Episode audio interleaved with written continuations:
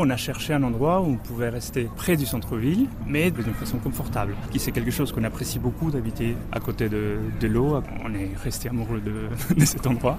Neuf ans plus tard, Juan Almeida ne regrette pas d'avoir emménagé dans la Hafen City. Sa famille s'est agrandie depuis, un déménagement s'impose, l'homme d'affaires va rester dans le quartier. Il y a neuf ans pourtant, les infrastructures n'étaient pas encore aussi bien développées qu'aujourd'hui dans ce quartier lancé il y a une vingtaine d'années. Tout commence lorsque la ville de Hambourg décide de réaménager cette zone du port attenant au centre-ville, une zone de 157 hectares, soit environ 300 terrains de foot. André Stark, porte-parole de la société chargée pour la municipalité du plus grand projet de réaménagement urbain au centre-ville en Europe.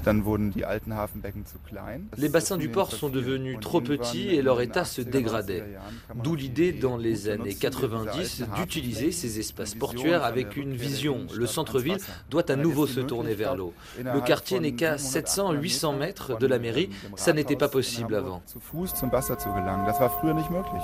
Halt, Hafen City Universität. Le quartier a sa ligne de métro à une université, s'y est installé au bord de l'eau. L'eau, elle est omniprésente. 10 km de promenade le long des quais sont à la disposition des flâneurs, dont un tiers le long de l'Elbe.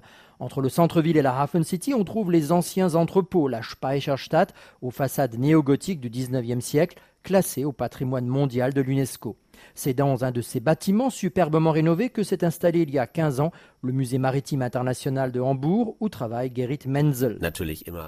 La ville est historiquement liée au port d'une importance mondiale. Les croisières pour touristes sont incontournables. Et quand on a un musée maritime international, on y passe aussi.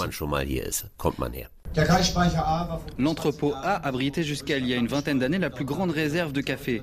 Il y en avait assez pour survenir sans problème durant un an aux besoins de la ville. Un beau jour, il s'est retrouvé vide et on y a construit la nouvelle philharmonie. Sur ce bateau, on montre aux touristes les gigantesques portes-conteneurs de l'autre côté de l'Elbe, mais bien sûr la salle de concert, nouveau symbole de Hambourg, un bâtiment futuriste posé sur l'ancien entrepôt et qui attire des milliers de visiteurs. Guido Neumann de l'Office du tourisme de Hambourg. Chaque touriste va voir la Philharmonie et de là, on a une superbe vue sur la Hafen City.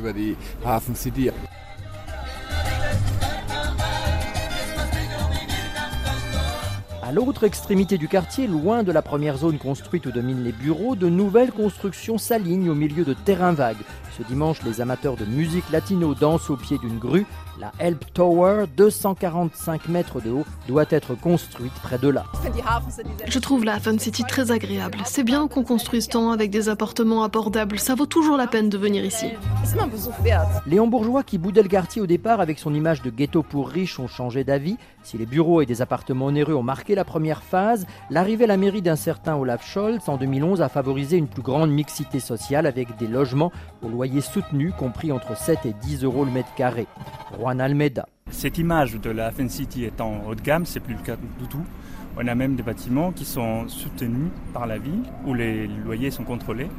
Et, ça fait un mélange des profils des familles très hétérogènes et très agréable à la fin. Habiter au bord de l'eau a beaucoup de charme, mais une fois par an, lors d'inondations, la Hafen City ressemble à Venise. On a des grosses portes euh, anti-inondation. Il faut vraiment sortir ses bottes et marcher dans l'eau, les pieds dans l'eau.